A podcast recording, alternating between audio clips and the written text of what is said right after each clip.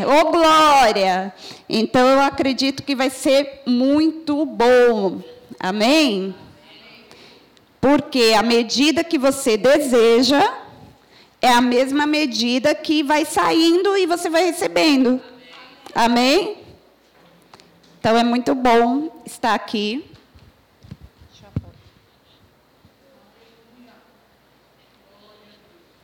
Muito bom estar aqui com vocês. E o que foi preparado para hoje à noite é mais uma pitadinha de informação da parte de Deus, junto fé e ciência, para nos instruir, nos orientar e nos deixar mais forte ainda. Amém? Porque quanto mais nós conhecemos, menos a gente vai sofrer. Quem acredita nisso? Então é conhecendo a verdade que a verdade te liberta, certo? E por não conhecer também, a gente faz o quê? Perece. Amém, queridos? Então, às vezes, a gente está perecendo tão somente porque falta a informação. Mas fala, graças a Deus a informação chegou? E agora nós não vamos mais tropeçar naquilo que a gente não conhecia, porque agora conhecendo a gente não vai tropeçar mais, certo? Amém?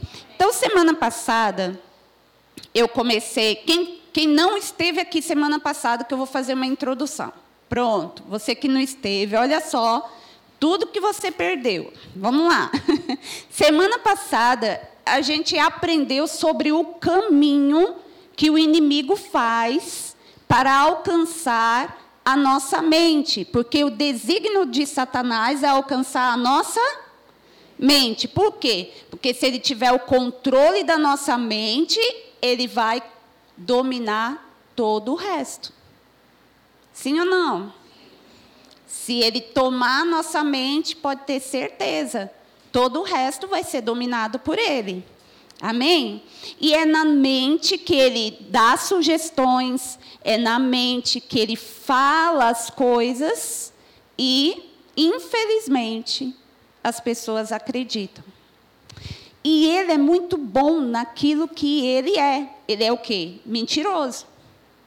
E ele é muito bom nisso, vocês sabiam? Então, como ele é muito bom em mentir, o que nós temos que fazer? não acreditar. Certo? Quantas vezes, às vezes, a gente vai conversar, uma pessoa cristã está chorando. E aí você pergunta: o que, que foi? Não, está acontecendo isso, isso, isso. É, é, mentira de Satanás, é mentira de Satanás. Aí eu falo: mas por que está chorando? Você acabou de dar a resposta: é mentira de Satanás. Então por que choras? não chora por aquilo que vem do mentiroso. Amém? Ao contrário, busque conhecimento, busque se revestir da armadura e vai para a guerra. Amém? Porque a gente também não é daquele que foge. Ok? Certo? Então, bora lá. Então, vamos pensar é, em casa, eu fiquei meditando a respeito disso de pensar em uma espiritualidade emocionalmente saudável. Amém? Para que não haja confusão sobre o que é fé. Porque muitas vezes nós não estamos agindo por fé. Nós estamos mentindo para nós mesmos e dizendo que é fé. Ok? Então é necessário conhecer, é necessário conhecer a palavra de Deus para que não haja essa confusão e a gente fica sofrendo os danos por conta desse engano. Certo? Então vamos em busca durante esses dias de sermos seres como somos espiritual, mas emocionalmente saudável. Amém? E eu fico muito feliz também de saber que você está bem receptivo em querer embarcar nisso. Isso é um bom sinal. As pessoas estão querendo se sarar, As pessoas estão querendo se curar. Na verdade, estão cansadas de viver dessa forma, sendo escravas das próprias emoções. Amém? Então vamos lá. O que não pode acontecer? Ser espiritualmente emocional, é, ser a espiritualidade emocionalmente saudável não tem nada a ver com uma realidade de negação, que é o que eu acabei de falar para vocês. Não é negar o que está acontecendo que foi embora. Isso não é fé e é uma negação, mas o fato de você negar não significa que ela não exista. Está bem aí. Ah, eu vou fingir que não estou vendo. Vou dizer que não existe. Isso não vai trazer a cura. Amém? Então a gente está destruindo algumas ideias também. Não, não, é só eu dizer tal palavra que eu já vou estar tá sarado. Não.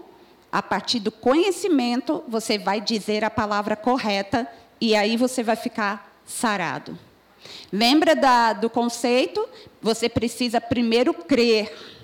Porque se você fala sem crer, sem acreditar no que está falando, não vai servir. Porque o que vai acontecer é exatamente aquilo que você está crendo. Isso nos leva a pensar um pouco mais. Em que eu estou crendo? A gente diz assim, que foi o salmo que eu até esqueci, então era para hoje. Que o Senhor realizará o desejo do nosso coração. Amém? Não é bom saber disso? Mas vamos pensar, o que deseja o seu coração? O que o seu coração de fato está desejando? Se aquilo que você está dizendo com a boca ah, o Senhor realizará o desejo do meu coração. E aí você declara: Eu desejo isso. E lá no seu íntimo, diz lá dentro de você: Eu tenho medo. Eu nem estou acreditando tanto assim. Será que é mesmo? Olha a sua crença instalada lá dentro. Por isso que a palavra reforça dizendo: quando você crê, creia sem o quê? duvidar.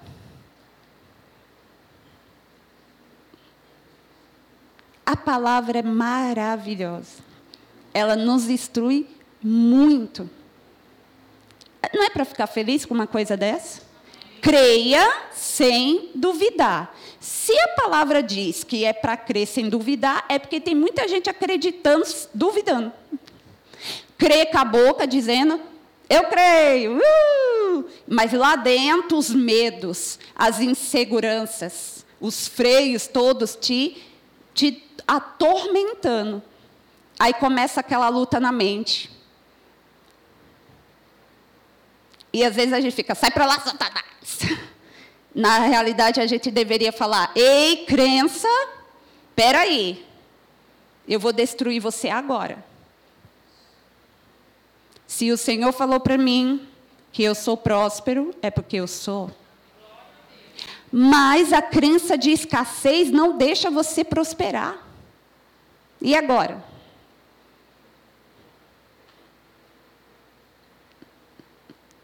Todo mundo bem pensando, né? Meu Deus, que crença é essa? E sabe como que você reafirma essa crença? Todos os dias, quando os seus hábitos confirma aquilo que você acredita. Porque quem é próspero tem uma mentalidade diferente de quem é escasso. Eu brinquei aqui dizendo que quem, não sei se foi aqui, se foi em, em outro momento que eu ministrei, às vezes quem é escasso come lambendo, com medo de acabar. Quem é escasso tem medo de acabar a comida, ajunta resto de sabonete, reaproveita coisas que era para ser jogada no lixo. Você não está trazendo prosperidade para sua casa. Você só está alimentando uma crença dentro de você, que você é escasso. Está ouvindo eu dizer escasso, eu não estou falando pobreza. Porque pobreza é uma pessoa que não produz nada. Em Produtividade. Nossa, eu tenho dificuldade, tá, gente? Língua presa e vocês vão perceber. E você não é improdutivo. Apenas você só precisa descobrir o que você precisa fazer. Então, tudo que te limita e que te faz ter essa mentalidade escassa, começa a trabalhar contra ela. E começa a agir com uma mentalidade de quem é uma pessoa próspera. Escuta o que eu estou dizendo: mentalidade. Eu não pedi para ninguém pegar o cartão de crédito, sair na rua e sair fazendo doideira. Que não é isso. O escasso faz isso. O escasso, sabe o que acontece? Ele pode ganhar uma grana muito alta que ele consegue eliminar o dinheiro todinho em um ano. Porque ele é escasso. A primeira coisa que ele vai fazer é ir no supermercado. Olha só, a pessoa ganha um milhão e pensa em ir no supermercado, comer no mer... Nossa, isso é mentalidade escassa. Eu vou comer tudo. É mentalidade escassa. Quem está se identificando fica bem com cara de paisagem.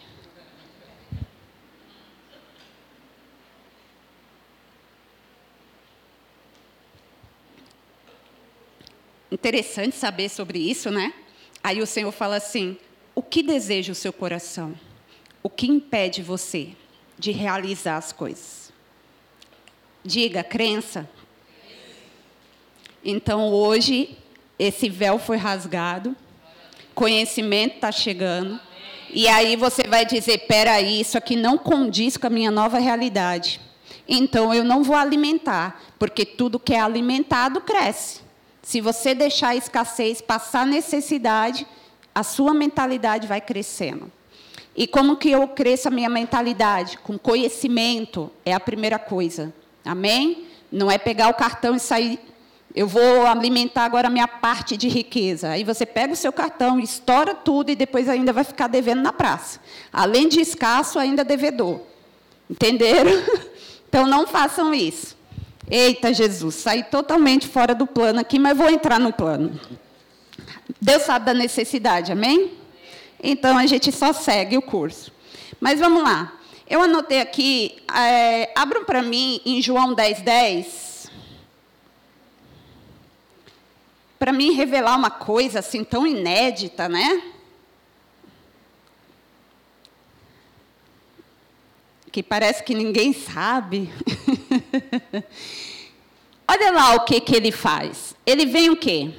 Somente para roubar, matar e destruir. Aí o Senhor Jesus diz: E eu vim para que tenham vida e a tenham em abundância. Tem uma vida plena, sem falta de nada. Amém? Então, o plano de Satanás já está bem revelado.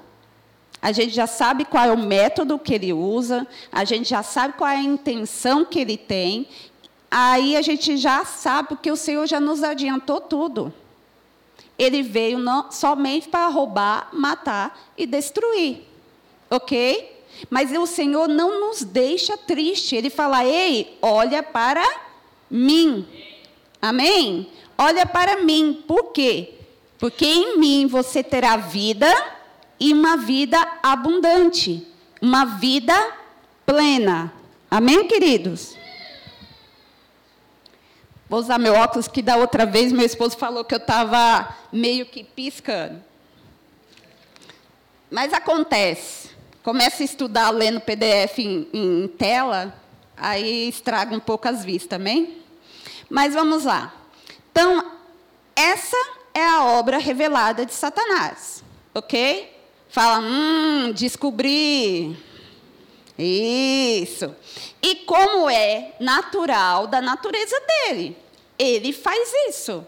Ele veio aqui para roubar, para matar e destruir. É natural, é da natureza dele, ok? Mas Deus é bom.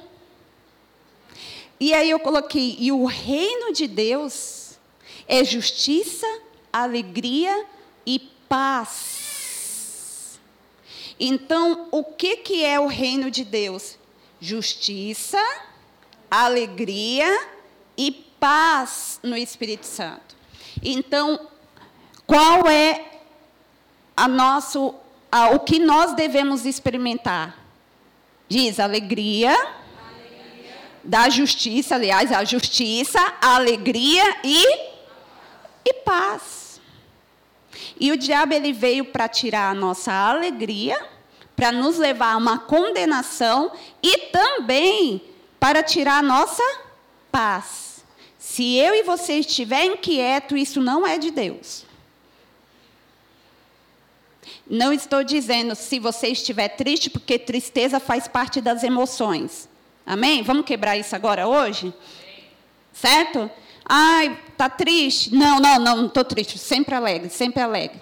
Não seja mentiroso, porque mentiroso é o diabo. Você pode sim ficar triste. E a tristeza faz parte. Porque a tristeza é para arrependimento. A tristeza é para proteção. Certo? Porque é a tristeza que vai ser o termômetro para nos ajudar nas nossas emoções.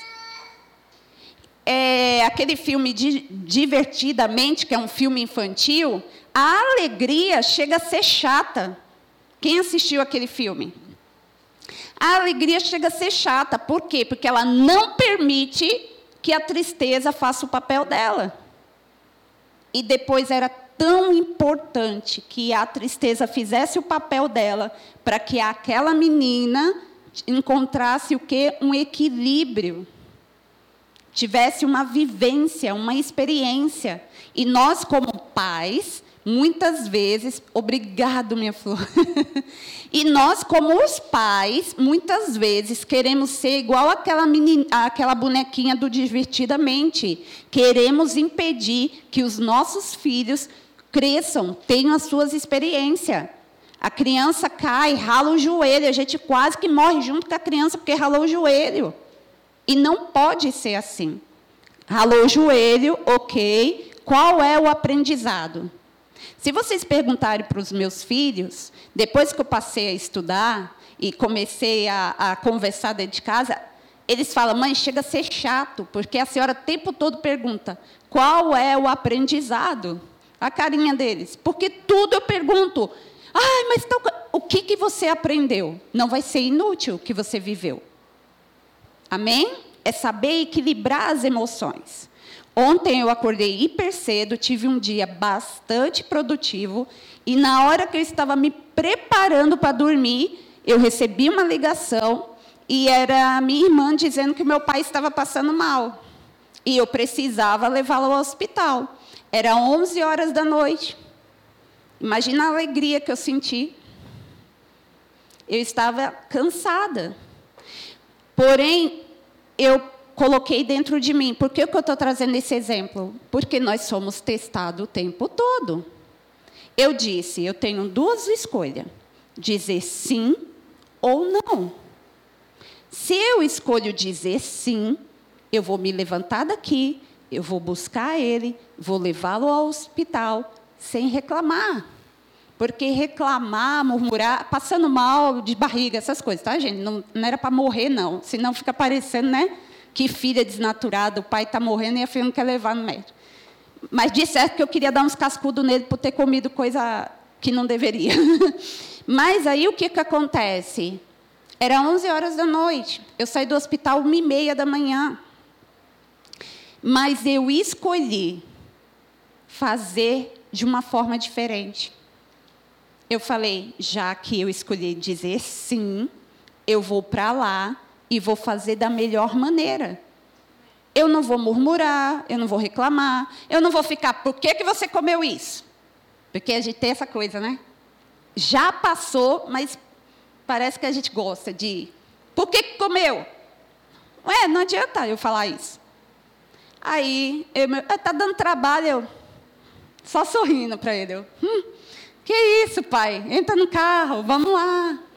E aí eu fiquei lá com ele, ele tomou o soro dele, eu, levei, eu já fui esperta, levei um fone de ouvido, coloquei, fiquei ouvindo ministração enquanto ele tomava soro.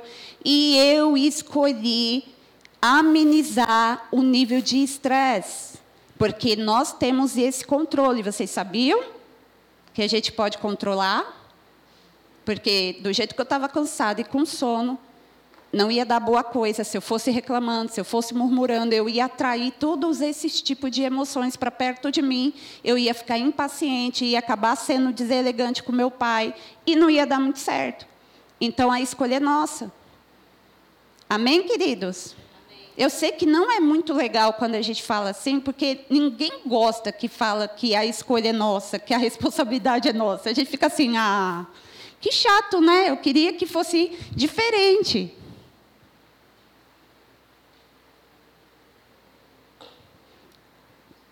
Mas agora eu quero trazer para vocês alguns dados é, em números, só para a gente ter noção do que estamos falando a respeito de saúde mental.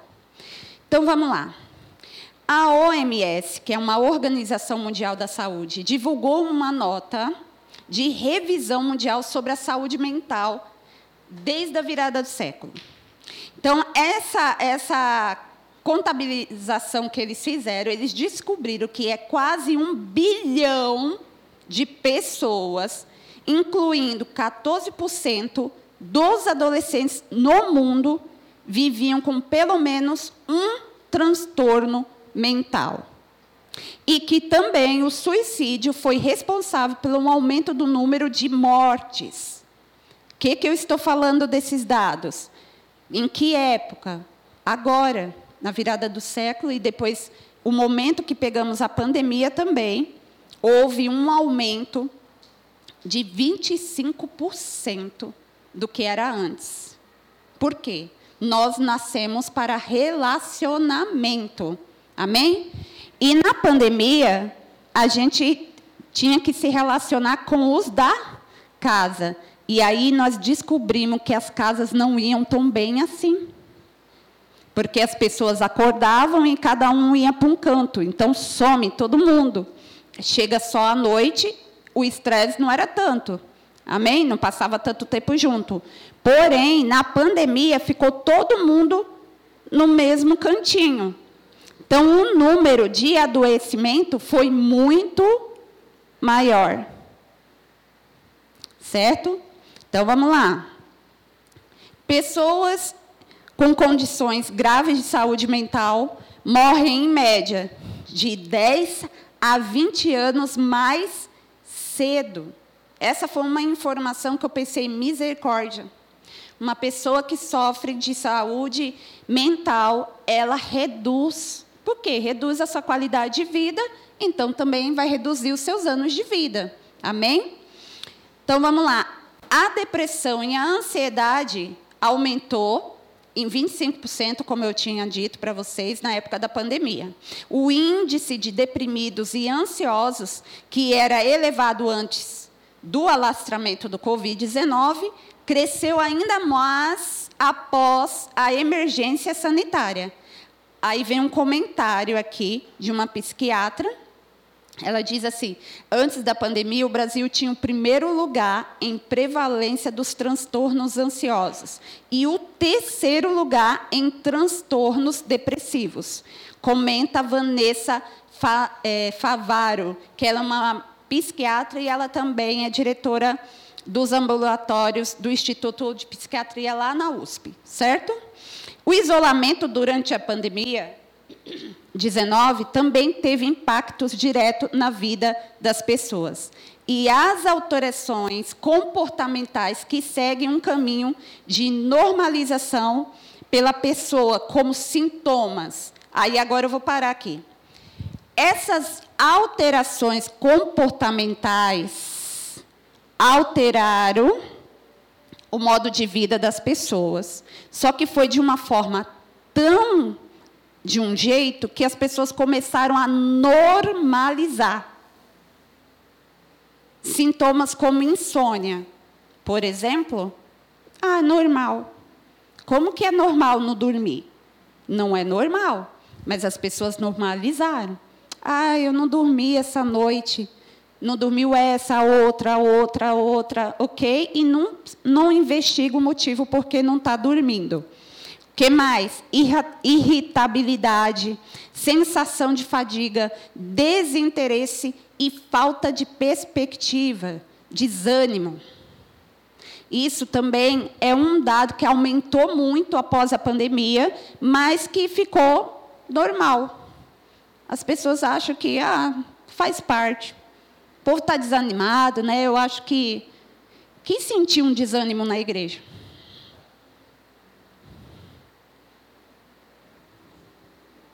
Viu que é algo bem sutil?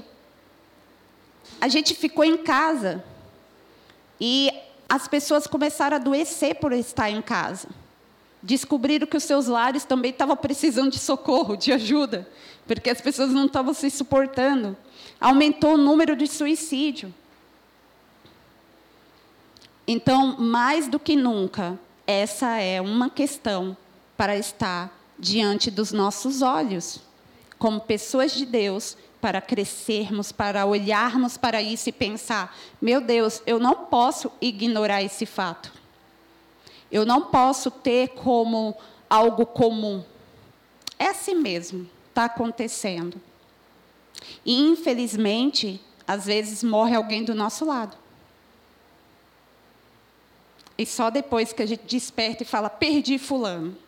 Mas, se tão somente a gente estiver acordado, a gente não vai perder as pessoas por conta de questões emocionais. Amém? Vamos seguir aqui, que os dados eu leio rapidinho para vocês, porque é uma parte chata, né? Ficar lendo dados, né? Mas vamos seguir. Como as doenças mentais são classificadas? Eu, eu quis trazer isso aqui para vocês, por quê?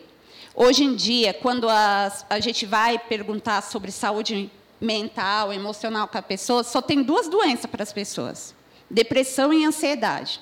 Sim ou não? Vai no médico, aí o médico fala, está com depressão. Aí o outro, ah, está com ansiedade. É. E o quê? Não, a pessoa tem vários outros sintomas, ela tem vários comportamentos, mas resumindo em duas coisas: depressão e ansiedade. Mas só para curiosidade de vocês, existem mais de 300 tipos de adoecimento mental. É de tirar o fôlego. Porque se a gente for parar para pensar, o tanto de fobia, o tanto de transtornos, distúrbios, é muita coisa, é muita classificação. Por isso que eu acho que eles pegaram, apanharam, colocaram tudo num canto só e falou depressão, e ansiedade. Porque, infelizmente, é muita coisa. Mas eu vou trazer aqui só para informar vocês e para, é, como se diz assim, separar para vocês o que é uma coisa e o que é outra. Por exemplo, existem transtornos neurocognitivos. O que seriam isso? Mal de Alzheimer, por exemplo. Certo? Isso é um transtorno que as pessoas estão adoecendo. Parkinson é um transtorno, demências, toda parte que é neurocognitiva é um transtorno nessa faixa. Então a gente vê pessoas sofrendo de Alzheimer, de Parkinson, né? E é um transtorno também, faz parte desse índice aqui. Certo? Transtornos de neurodesenvolvimento que também está muito conhecido como o autismo, né? Ah, o TDAH, que é o déficit de atenção e hiperatividade. Hoje em dia as pessoas estão auto se classificando. Ou quando está bravo com alguém, aí fala assim, tu é bipolar. Mas a pessoa não sabe nem o que, que é. Gente, é uma doença tão terrível ter esse transtorno que não fala isso para a pessoa não, porque é terrível. Quem sofre sabe o quanto é terrível. Amém? Transtornos psicóticos, que são a esquizofrenia, é, pessoas que às vezes você vê em trânsito, que parece que estão em possessão, fala coisa com coisa, ela ataca as pessoas. Isso é uma é um transtorno chamado esquizofrenia. É um ponto de loucura mesmo, né? E de cortar o nosso coração a respeito de uma pessoa assim. Transtornos ansiosos, que são os mais conhecidos, né? que é o transtorno de pânico, de ansiedade, de fobias.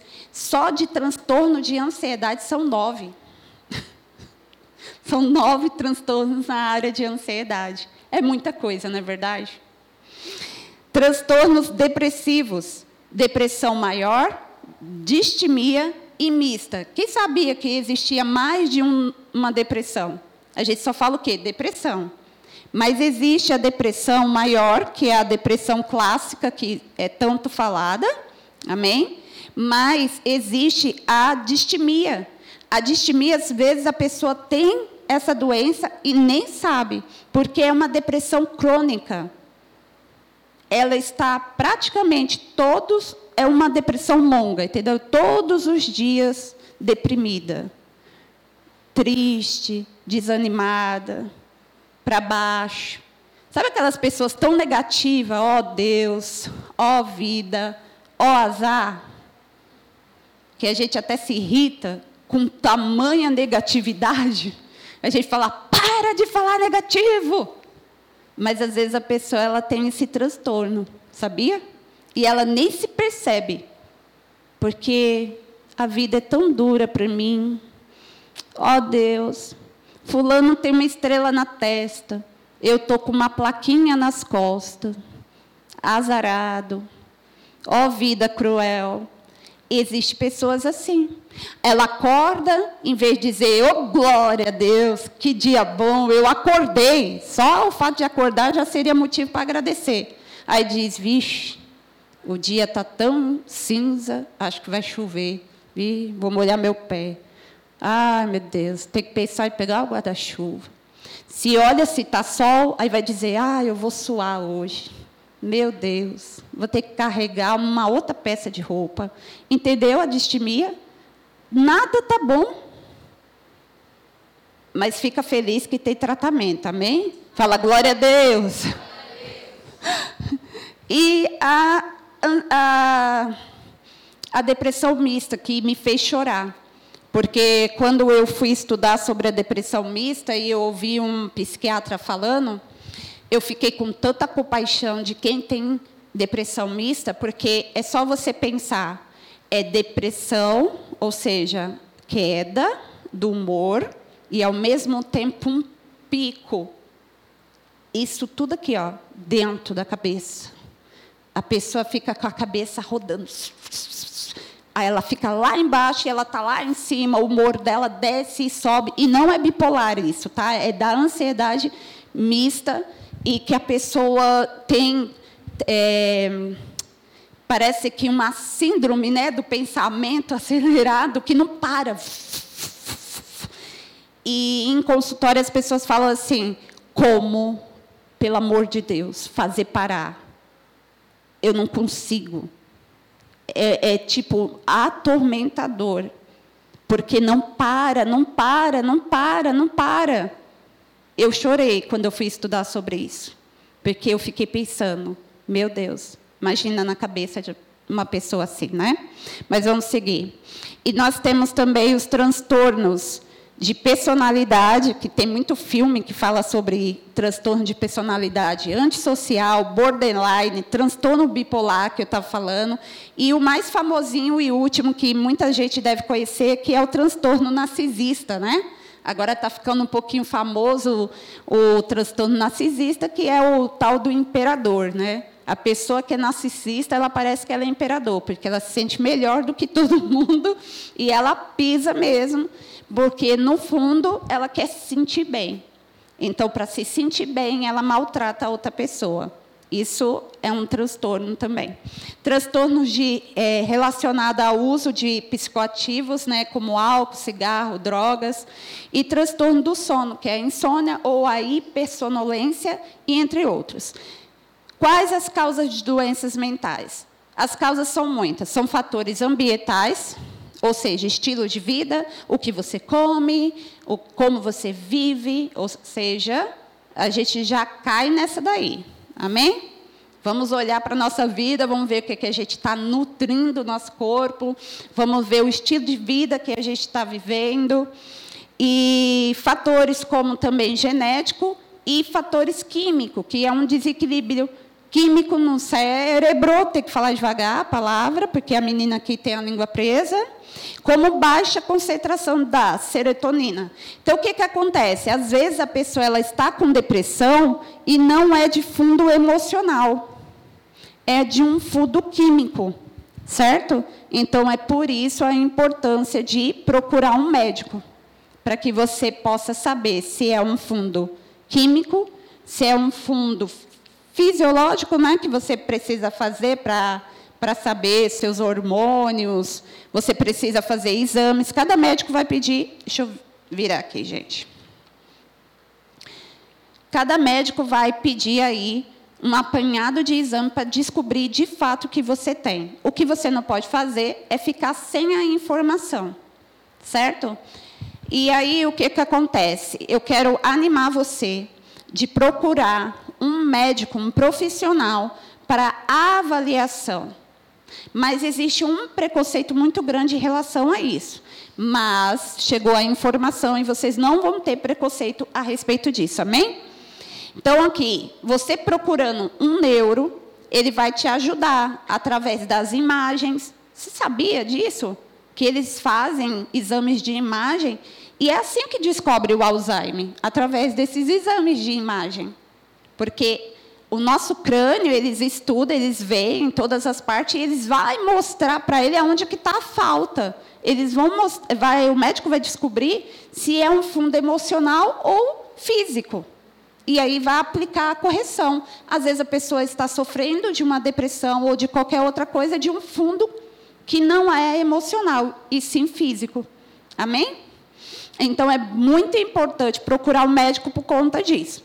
E o médico psiquiatra, é, existe aí um conceito, um estigma social muito grande, que médico psiquiatra é médico de doido. Quem já ouviu isso? Quem tem receio de ir ao psiquiatra? Por quê? Porque você já ouviu e gerou uma crença, mas antigamente se falava muito, tá? Antigamente falava assim, psiquiatra é médico de doido. E aí o que, que aconteceu? Parece que esse médico de doido colou lá no psiquiatra, porque todo mundo fala, ah, eu fui no médico, mas não tem coragem de falar que foi no médico psiquiatra, porque dá vergonha. Olha que coisa terrível, dá vergonha, eu não posso ir no médico psiquiatra. Por quê? Porque se, se meu irmão da igreja souber, ele vai me julgar. Meu querido, vai cuidar da sua vida. Porque mesmo que se você for julgada pelo teu irmão, você ter saúde é melhor. É melhor do que você ficar enfermo e seu irmão te julgando do mesmo jeito. Então, vá cuidar da sua vida, vá fazer os seus exames, vá ao médico procurar saber. E lá ele vai passar exames para você fazer de laboratório, exames, né, para saber como está aí toda essa parte hormonal e vai te ajudar. Certo? Outro preconceito é sobre as medicações. Todas as medicações têm efeito colateral. Qualquer remédio que a gente toma tem reação adversa. Se você tomar um dipirona, ele vai te dar uma reação adversa. Toda medicação tem. Agora, existe também um mito que toda medicação na área mental é viciante. E isso não é verdadeiro. Nem toda medicação é viciante. Ok? Então não fica com medo por causa disso. Se você for no médico com bastante informação, ele vai ver que você não é bobo. E aí ele vai cuidar de você melhor. Certo? Porque ele vai avaliar a sua fala vai fazer ali a sua ficha e você vai dizer: Eu quero saber se eu tenho algum problema aqui químico, então, por favor, pede exames de imagem para mim. Ah, eu preciso passar no neuro, então eu vou lá. Para se tirar um diagnóstico de transtorno, leva-se bastante tempo. Amém? Certo, meus queridos? E aí vem a parte do terapeuta também, que é a minha parte que é onde a gente vai trabalhar a área emocional. A gente ajuda, através da psicoterapia, a gente ajuda a pessoa a fazer esse caminho de volta, a ter essa